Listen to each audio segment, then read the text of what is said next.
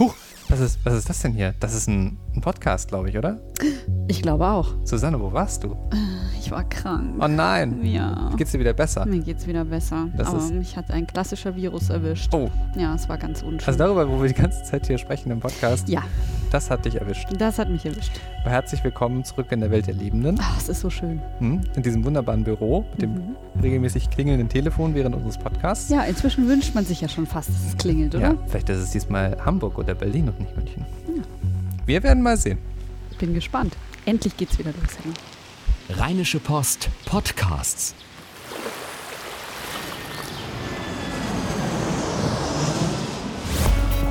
Gut Leben. Podcast rund um Reisen, Gesundheit und alles, was unser Leben sonst noch besser macht. Mittwoch, der 5. April 2017. Hallo Susanne. Hallo Henning. Ich hoffe, wenn ihr das hört, steckt ihr nicht gerade im Stau. Und wenn ihr es tut, wünsche ich euch, dass es nicht so ein Stau ist, wie wir den jetzt kürzlich in der Nacht von Montag auf Dienstag auf der A1 bei Münster hatten. Bei Münster war es, glaube ich, in der Gegend, ne? Ich glaube, irgendwo da oben. Jedenfalls, äh, 2000 Leute saßen dort im Auto fest. Und wir haben uns so ein bisschen gefragt, mein, mein Gott, wie, wie bereitet man sich auf sowas vor, mit einem Auto stundenlang auf der Autobahn festzustecken? Ja, das Ding ist, man möcht, möchte sich ja eigentlich gar nicht richtig vorbereiten, ich weil will das nicht, dass das passiert. Ne? Das ist so ziemlich die letzte Situation, die man haben möchte. Aber ich habe gerade noch mal die Köpfe zusammengesteckt mit unserem Autoexperten Christoph Schröter. Mhm. Und ähm, ich muss ganz ehrlich sagen, also eine Sache, auf die er mich noch mal hingewiesen hat, äh, die ich selber gar nicht mal so parat hätte, ist, dass Mhm. man im Stau ja tatsächlich nicht aussteigen darf. Ja, das, Das machen ja im Sommer ganz viele, Das ne? machen im Sommer ganz viele, ganz genau. Da, übrigens auch im letzten Stau. Ich habe dann so überlegt, wann stand ich eigentlich jetzt in meinem Stau? Mhm. Drei, vier Stunden. Mhm. Und da gab es, es war just in einem Sommer und äh, da gab es ganz viele Leute, die ausgestiegen sind, sich angelehnt haben, auf die Toilette gegangen sind und so Ja, weiter. macht man ja auch. Ich meine, wenn es eh nicht vorwärts geht, denkt man immer so, Mensch, kann Genau. da eh nichts passieren, hier Ja. fährt ja eh niemand lang, aber Aber es beginnt eben schon damit, dass theoretisch die Rettungskräfte angerast kommen könnten. Mhm. Die hört man zwar in der Regel, aber wenn alles steht, dann haben die ja auch nicht immer das Horn an. Also insofern ist das zum Beispiel so eine Geschichte. Und insofern würde ich sagen, also es beginnt halt schon irgendwie damit, sich zu überlegen, was könnte ich denn alles gebrauchen, wofür ich sonst aussteigen müsste. Und dann ergeben sich die Antworten schon fast von alleine. Das größte Problem ist tatsächlich die mobile Toilette. das wollte ich gerade sagen. Ja. Also ich meine, Essen und so, ich meine, ne, irgendwie so in Alufolie und so ein bisschen so Getränke so und so. Das, Müsli-Riegel Ne, das das oder haben- ein Wasser, es hält alles lang. ja, ja, genau. Da haben ja Leute irgendwie auch da was dabei. Am besten eine Decke sollte man auch im Auto haben, falls Ja. es ein bisschen kälter wird über Nacht. Das ist, glaube ich, jetzt gerade da in Münster wahrscheinlich auch ähm, ein Problem gewesen. Ist ja jetzt mm, irgendwie im April, Anfang April noch nicht ganz so warm über Nacht. Aber irgendwann muss man ja mal wohin. Genau, also das ist tatsächlich das größte Problem. Es gibt aber inzwischen äh, tatsächlich so mobile Lösungen, die kann man sich im Internet bestellen. Gibt Startups, das ist tatsächlich sehr lustig. Mir ist witzigerweise erst vor kurzem noch so ein Ding angeboten worden, ob ich das nicht mal ausprobieren möchte. Ja. Ich habe mich dann dagegen entschieden. Wie ist das dann auf Kompostbasis oder? Also ich kenne Ja. noch von, noch aus von, der, von, von meiner Familie, sie haben so ein altes Bauernhaus, ähm, da gibt es ein Plumpsklo. Das ist ja so die ursprünglichste Lösung von. Toilette. Ne? Ja, Und das- absolut. Das äh, funktioniert halt auch. Stinkt auch nicht. ja. Mhm, weil da so Sägespäne dann immer oben drauf kommen. Ach Super. so. Oh, okay. Okay, Mhm. ich weiß tatsächlich gar nicht, wann ich das letzte Mal Auf auf einem Plumpsklo. War. Ja, das ist gar nicht so lange her bei mir. Ja gut, wenn die also natürlich much details für diesen. Podcast und zu dieser frühen Stunde, aber ja. Wie funktioniert denn dann die mobile Toilette? Das ist tatsächlich eine Art, ähm, ja, simpel gesagt, ist es eine Art Röhrchen, ähm, auf das ein Deckel draufkommt. Das ist wie so eine, wie ein unfunktionierter Thermosbecher, wenn du so willst. Oh und du trägst es dann halt mit dir Wird auch noch warm gehalten? Nee, ja, nee, das natürlich nicht, aber es geht halt darum, dass wirklich nichts nach außen dringt, Mhm. natürlich. Und ähm, äh, ne? nur es ist eben extra dafür gemacht und extra dicht und du musst also nicht irgendwie eine Plastikflasche bequemen. Und was ich mich halt dann aber auch frage, wie groß ist das dann? Weil das ist ja, das glaube ich, geht in die Handtasche. Das kann man ausklappen. nennen aber Füllinhalt. Ach so. Weil, äh, äh, ganz ehrlich, also jetzt mal ganz, also Wenn man das, lange das, das, das, gesessen das, hat das kann man ja, das, das ganze hat. Thema ist ja natürlich ein bisschen albern, aber das Schlimmste ist doch, dann, dann hast du quasi so diese mobile Lösung und merkst so, Mist, das reicht nicht. Was machst du denn dann? Dann hast du wirklich ein Problem. Also, ich meine, Ja. weil wenn das dann so ein halbes Liter Ding ist, ist je, nach, je nachdem, nee, wie, so wie viel viel, passt da bestimmt nicht rein. je nachdem, wie Nee. viel du am Tag unterwegs warst, ist das, äh, Ja. reicht das nicht. Der Mensch setzt um, sag ich mal. Okay, ich würde sagen, du kommst jetzt aber auch mit den ganz großen Herausforderungen. Nein, ich äh, mache mir Gedanken, wie es wohl diesen Menschen gegangen sein muss und wie ich mich davor schützen kann. Ja, also wie es wohl diesen Menschen, ganz ehrlich, wenn man in so einer Situation steckt, also man darf es ja gar nicht sagen, aber ich meine, da geht natürlich dann jeder in seiner Not Ja, ja, aus dem, steigt klar. dann aus dem. Ja. Das größte Problem neben der Toilette ist ja tatsächlich, egal was ich mir als Notration ins Auto lege, die Wahrscheinlichkeit, dass ich das auf die Rückbank packe, die geht gegen null. Jeder, der sich eine Decke, was zu essen und Wasser auf Vorrat ins Auto packt, der tut das wohin? In den Kofferraum, weil es Mhm. dort nämlich nicht stört. Und darf aber trotzdem Das nicht heißt, aussteigen. Genau, ja. also das ist eigentlich widersinnig, ähm, aber das würde ja auch gar nicht ins Handschuhfach passen, selbst Mhm. wenn ich das jetzt versuchen würde, das, das funktioniert ja schon nicht. Also da finde ich, ist tatsächlich ein bisschen ähm, ähm, ein Knick in der Logik. Ähm, was er auch noch gesagt hat, was ich ganz gut fand, ist ähm, ein Ladekabel und eventuell ein Stecker fürs Handy. Mhm. Ne, weil ich meine, das ist natürlich gerade, wenn ich lange im Stau stehe, ein Thema. Oder tatsächlich direkt ein Akku-Pack, weil das geht natürlich tierisch auf die Batterie. Also wenn ich da echt sieben, acht Stunden stehe. Und dann geht das Auto am Ende nicht mehr an. Genau, ne? ja, Das, dann habe ich zwar immer mein iPhone geladen, aber komme am Schluss nicht mehr weg. Das ist vielleicht nicht das so auch mal, das wenn das dann dafür eine App geben würde, mit dem, mit dem iPhone das Auto starten. Naja. äh, ja. Aber nee, eine Powerbank sollte, finde ich sowieso, ist immer gut dabei zu haben. Ja, genau, aber halt vielleicht wirklich eine zu kaufen, die man im Auto liegen hat, Mhm. selbst wenn der Stau nicht sieben, sondern zwei Stunden dauert, was ja schon eher mal realistisch ist. Ähm, man kennt es ja nun, gerade das Handy kommt als erstes zum Einsatz und dann ist das halt auch das Erste, was in die Knie geht. Mhm. Und dann, was ich auch noch einen ähm, sehr schönen Tipp von ihm fand, war, man könnte auch mal unsere Bilderstrecke lesen oder Infostrecke lesen zu Flirt-Tipps im Stau. Oh, das war jetzt. Ich wollte noch, bevor wir, ich muss dir deine Brücke kaputt machen, weil ich möchte Oh noch, nein. ja, ich muss noch ein, muss noch Werbung machen, weil das ist ein Thema, was mich selber tierisch aufregt, auch gerade wenn ich in der Stadt unterwegs bin. Sicherlich in Düsseldorf sind die Straßen jetzt nicht immer so breit, aber es gibt, passiert quasi nie, dass in einer Stausituation, wie auch immer, Leute eine Rettungsgasse bilden. Das passiert mir quasi nie, dass Leute um mich herum darauf achten, dass ein, Rettungs, dass ein Rettungsweg freigehalten wird. Ja, das sollte, erlebt. ja, sollte, finde ich, aber ganz automatisch dazugehören, denn du weißt nie, weshalb es sich gerade staut. Aber das wäre ja, Einfach links ranfahren. also in machst der ja Stadt, ja, machst ja nichts kaputt damit. kommt drauf an, wo du bist. Also auf der Ja, Kühe kannst du nicht einfach links Nein, natürlich, ranfahren. deshalb meine ich, wenn es die Straßenverhältnisse erlauben. Aber zum Beispiel auch, Und selbst auf der Autobahn erlebe ich es immer wieder, dass Leute das einfach nicht tun. ich habe das glaube ich noch, wirklich noch in keinem Stau erlebt, dass da irgendwo Platz freigelassen wurde. Ja. Außer eben das um die Regel, um die. Regel, also bei mir ist die Fahrschule noch nicht so lange her, um die Regel nochmal zu wiederholen. Bei drei Spuren, linke Spur, links ran, die beiden rechten Spuren, rechts ran. Bei zwei Spuren ergibt sich das, glaube ich, noch ein bisschen automatischer. Wenn ich rechts bin, rechts ran, wenn ich links bin, links ran. Ja, und, dann ist nämlich, wichtig. und dann ist nämlich der Platz auch sehr schnell frei dafür, dass da ein Wagen durchkommt. Es gibt ja, Ja. diese Videos, die immer wieder im Netz kursieren, von, äh, wo es wirklich ewig braucht, Ja. weil gerade Lkw irgendwie das einfach nicht für nötig erachten, ähm, bei, äh, rechts ranzufahren, wobei es sind eigentlich jeder Autofahrer, ist. ich will jetzt nicht auf Lkw-Fahrern rumreiten. Also jedenfalls, äh, es betrifft alle Autofahrer, die offenbar meinen, ja, hm, ist ein Stau, der geht wieder vorbei. Nee, bitte, wenn es so eine Situation gibt, wo es eben nicht Stop and Go ist, sondern es wirklich ein Stau ist, bitte Platz machen. Ja. Das ist mein Appell. Ja, das ist ein guter und wichtiger Appell. Wir hatten, glaube ich, doch erst vor, vor kurzem diese Geschichte, wo Rettungskräfte irgendwie über eine halbe Stunde gebraucht haben, Das ist um unfassbar. durchzukommen. Es ist wirklich extrem, ja. Und es reicht ja schon, ähm, das hat mir mal ein Sanitäter erzählt, das reicht ja schon, dass jemand, was jeder von uns kennt, mit lauter Musik im Straßenverkehr Mhm. fährt. Dann ist der Stau, dann stelle ich die Musik e- vielleicht sogar extra noch laut, weil ich mich ja irgendwie beschäftigen will. Und dann hast du so eine lange Reaktionskette zwischen, ich höre Musik, ich höre das Horn, ich drehe die Musik leiser, ich rückversichere mich, dass da wirklich ein Sani kommt, dann, äh, ne, Mhm. dann muss ich das Auto anfahren und dann wegfahren und bis dann der Vorder- und Hintermann vielleicht noch reagiert. Ja, da kann man Interessa sich. interessanterweise habe ich erlebt, wenn ich das dann mache und dann links ran fahre, dann machen das plötzlich andere auch, weil die dann so denken, Ja, ach, klar. stimmt, es gab Da ja ja sowas noch wie eine was. Rettungsgasse. Mhm. Ja, also da äh, ruhig einfach, wenn ihr in der Situation seid, einfach machen. Im Zweifel bringt es was. Sehr gut. So, jetzt kommen wir aber auf das schöne Thema. Wie war jetzt deine Verbindung? Flirten im Auto? Nee. Wir wollten- also, wir haben tatsächlich eine Infostrecke zum Thema, zum Thema richtig flirten bei Stau. Also wie man sich dann dem- also- umgucken kann und äh, dass man die Signale auch richtig deutet, guckt der, die andere Person nur oder flirtet sie auch und so. mhm. Ähm, und äh, aber der Stau ist natürlich nur eine Situation, in der man flirten kann. Wo Jetzt, denn da der Fr- Frühling kommt, Ja, auch wenn heute ja- der Tag nicht so danach aussieht, aber gestern Nee. war es ja zum Beispiel wunderschönes Wetter. Ja. Ähm, die Leute sind draußen, mhm. sitzen zusammen, zum Beispiel am Rheinufer. Und dann sitze ich da so am Rheinufer und ähm, denke so, Mensch, da drüben, das wäre doch was. Was mache ich dann? Jetzt kommt, jetzt kommt der jetzt, Service. Jetzt kommt der Service. Ja. das ist natürlich ein großes Thema und es ist tatsächlich ein Thema, äh, für das es sogar Coaches gibt, weil ähm, Flirten, obwohl man immer so meinen könnte, es ist was Automatisches und Angeborenes, ist es zumindest etwas, was man aufgrund von ganz vielen schlechten Erlebnissen, die man so gehabt hat, wieder verlernen kann, Mhm.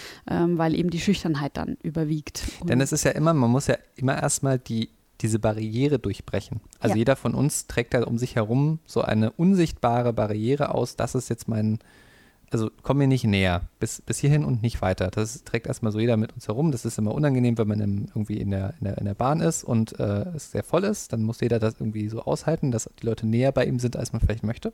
Aber auch psychologisch gilt das natürlich, man muss irgendwie an einen Menschen rankommen.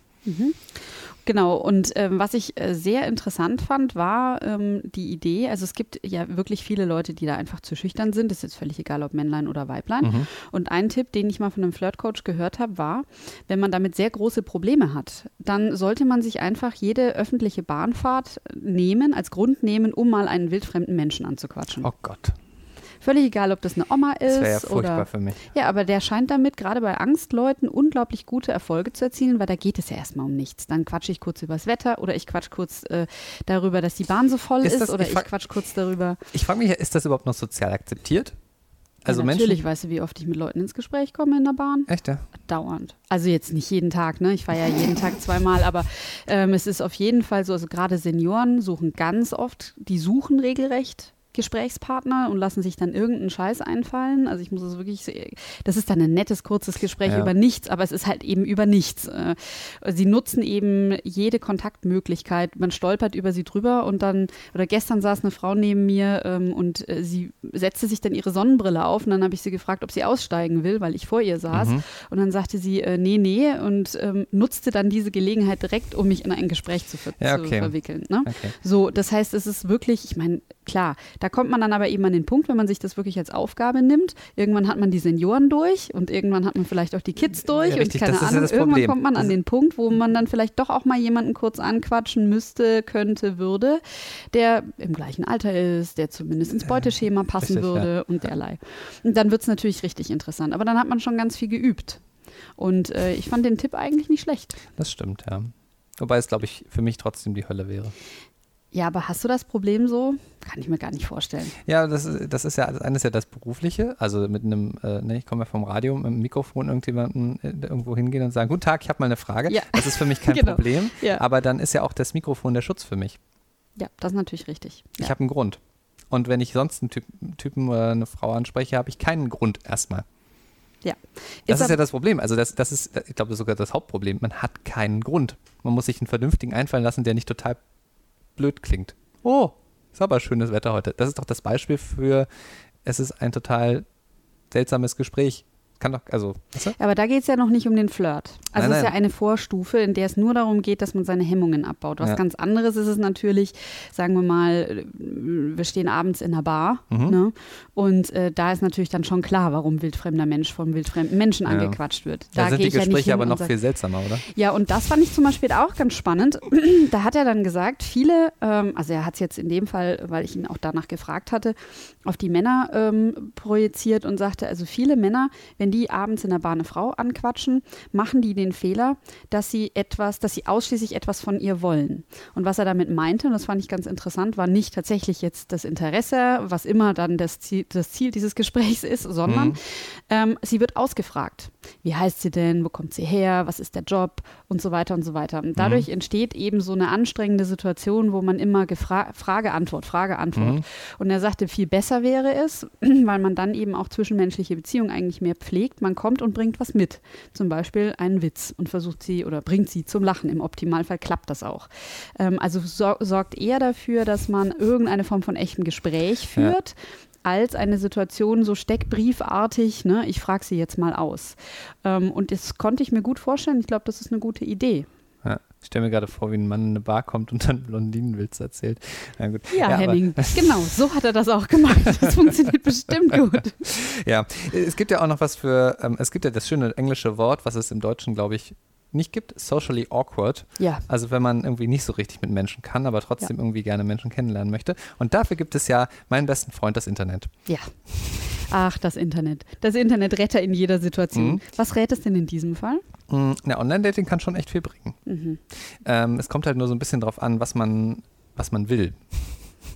Das sollte man sich, bevor man auf eine Online-Dating-Plattform, also das, das, das du Ding meinst, ist weil ja, es so viele unterschiedliche Angebote genau, es gibt ja, also das Witzige ist ja, Einschlägig und nicht einschlägig. Genau, es gibt ja sowas wie, äh, naja, also ich glaube, es gibt sogar sehr viele einschlägige Seiten, aber sie unterscheiden sich trotzdem in dem, was man, was man davon will. Also angenommen, ich melde mich jetzt bei Parship oder Elite-Partner an oder irgendwie sowas in der Richtung, dann ist das wahrscheinlich tendenziell schon eher ein bisschen ernsthafter ausgelegt, als wenn ich mich jetzt auf Tinder, Lavu oder vielleicht auch sowas wie, gut, Friendscout ist so ein Mittelding, äh, rumtreibe. Siehst du, Ähm, das wüsste ich zum Beispiel alles schon gar nicht. Ist Ja. das so? Kann man das Ja. so einteilen? Ja, schon so ein bisschen. Also natürlich, es, es gibt ja immer die Gegenbeispiele, ja, also auch, äh, es gibt ja auch Sexplattformen, also oder Plattformen, wo man eher sagen würde, da geht es eher um Sex, wie Tinder zum Beispiel, ist ja so vom Klischee her zumindest so.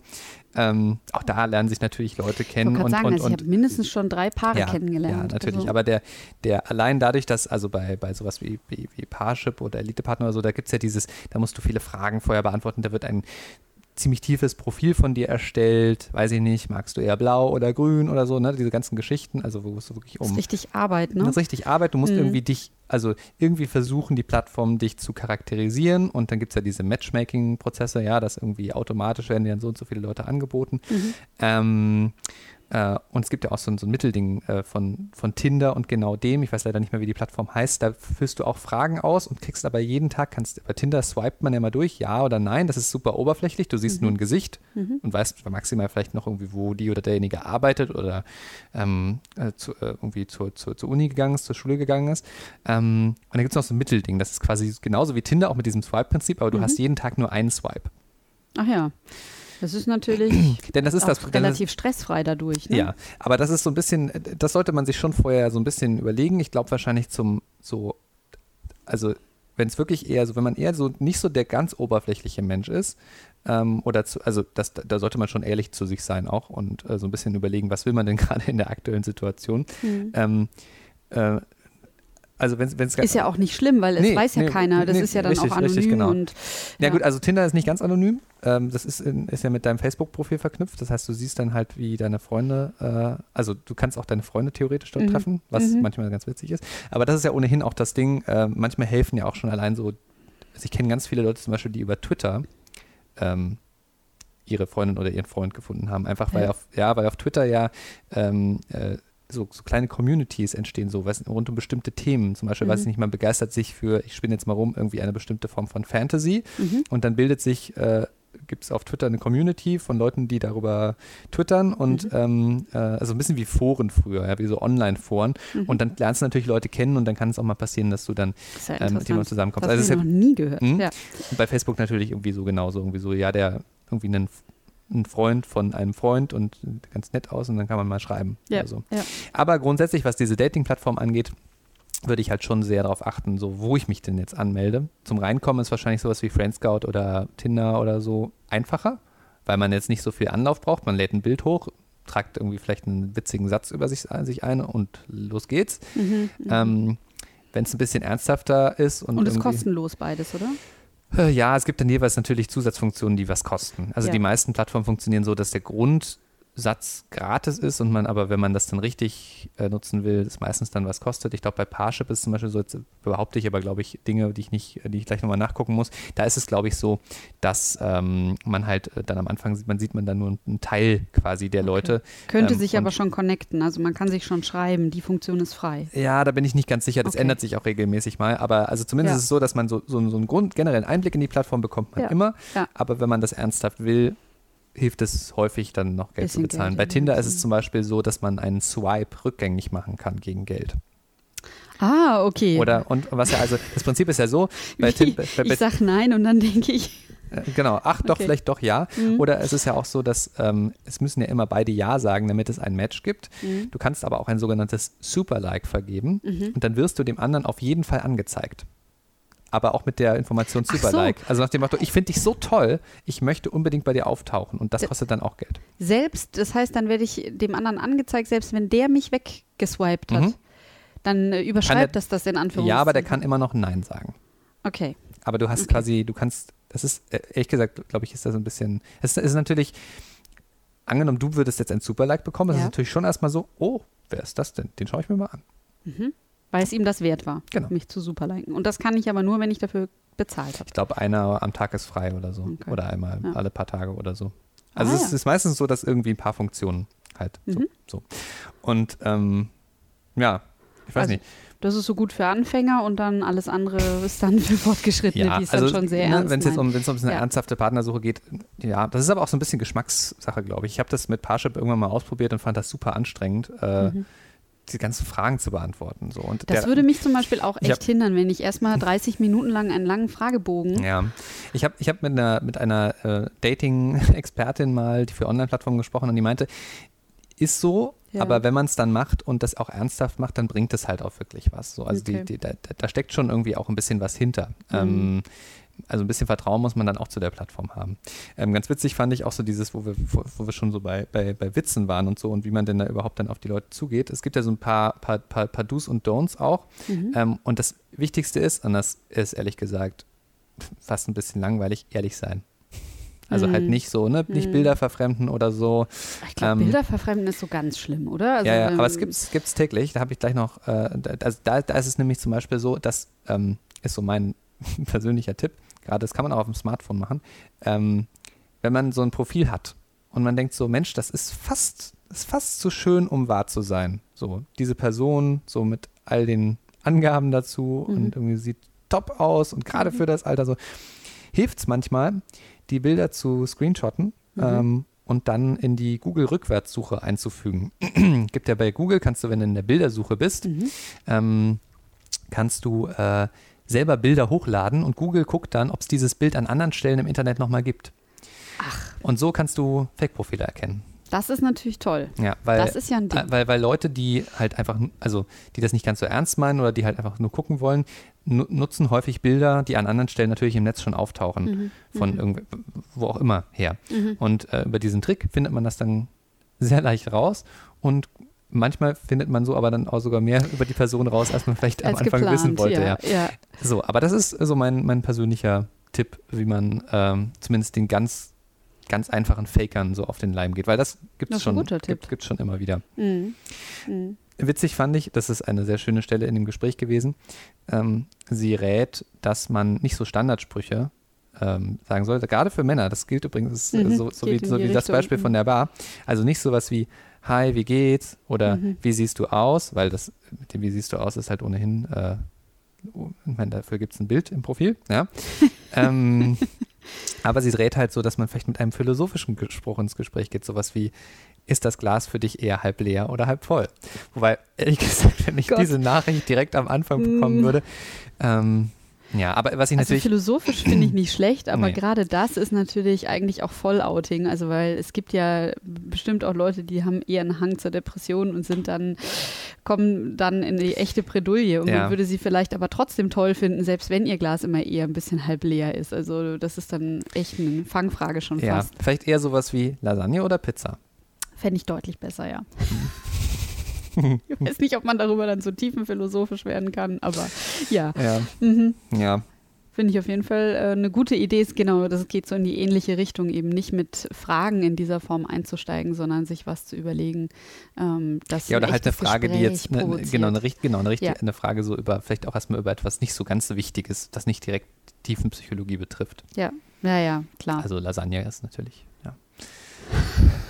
Was sagst du denn? Lasagne oder Pizza? Äh, oh, ganz schwierig. Kommt natürlich immer auf die Situation an, aber wenn ich mich jetzt entscheiden müsste, dann würde ich, glaube ich, tatsächlich Lasagne nehmen. Hm, Ich schwanke auch, aber ich glaube auch, ja.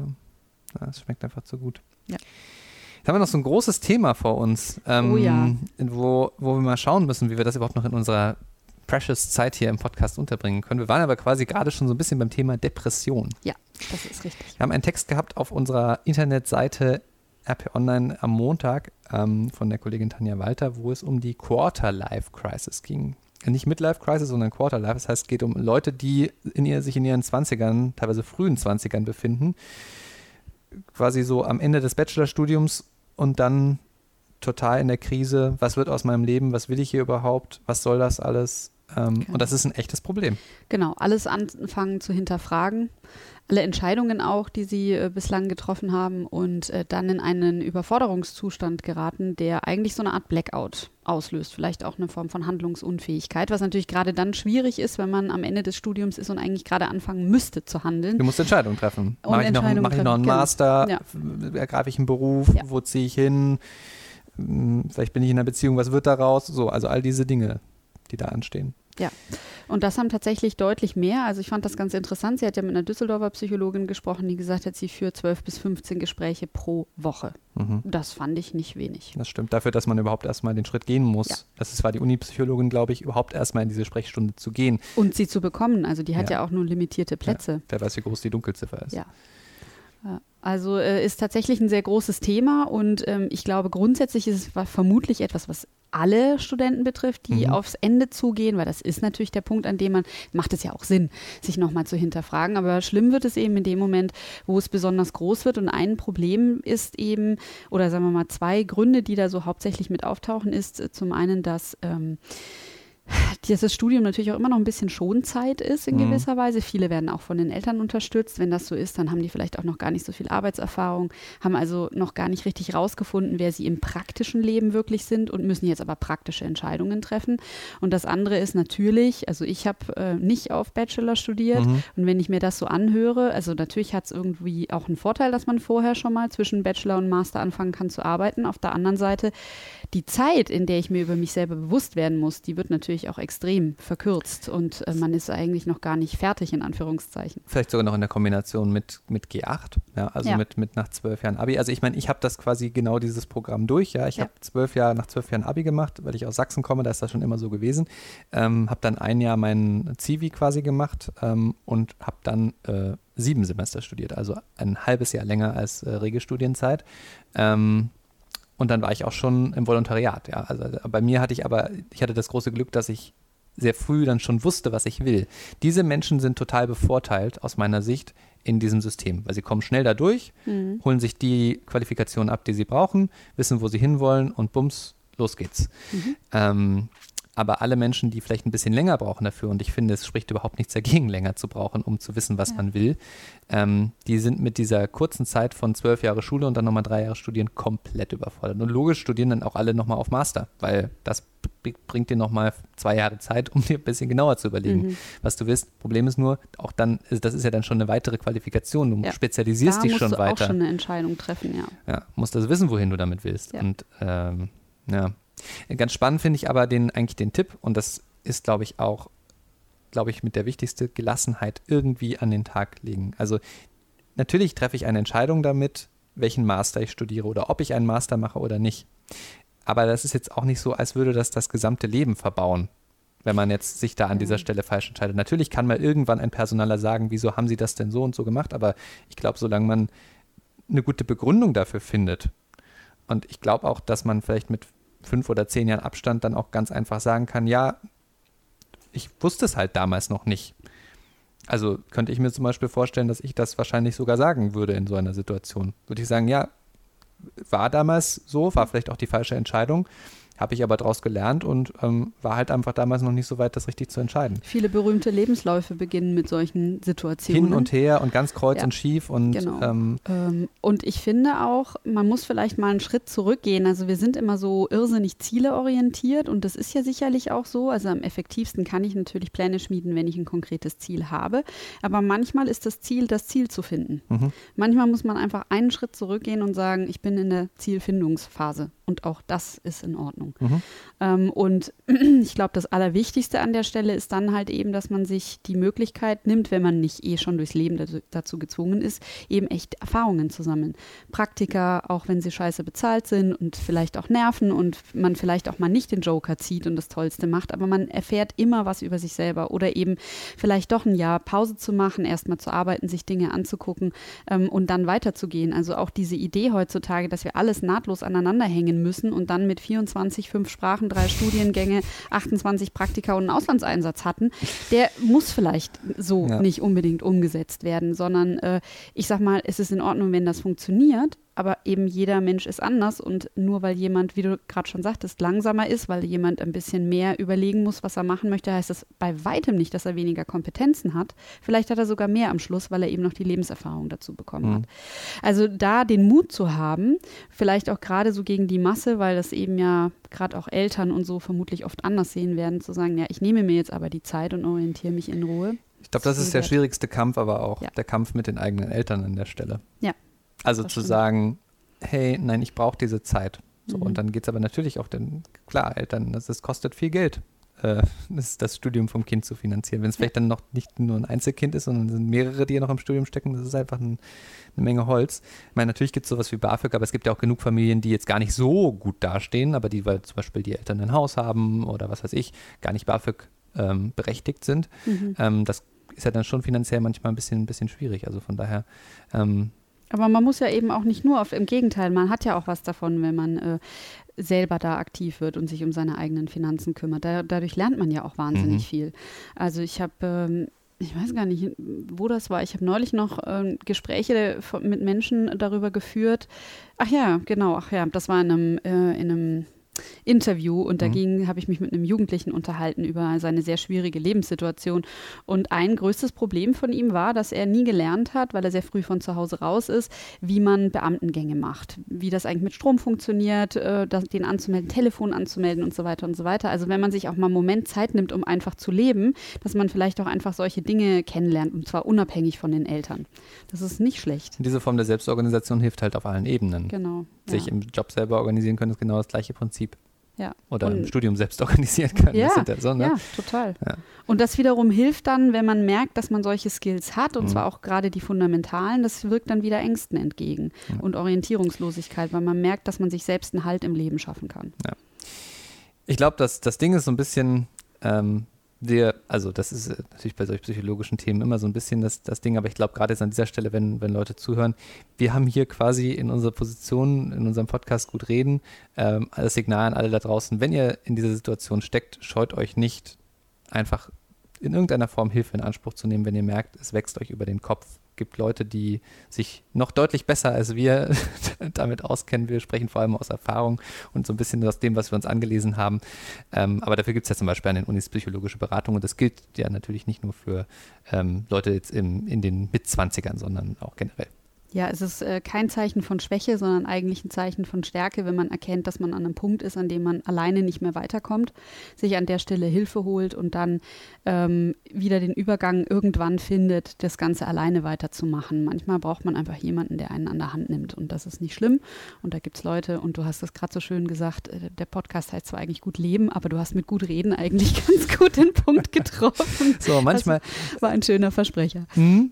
Und manchmal ist es ja auch keine Schwäche, sondern eine Stärke zu sagen, das war unser Gut Leben Podcast für diese Woche. Ich danke dir, genau. Susanne. Ich danke dir, Henning. Bis nächste Woche. Ciao. Jawohl, tschüss. Keine Lust, auf die nächste Episode zu warten? Frische Themen gibt es rund um die Uhr auf rp-online.de.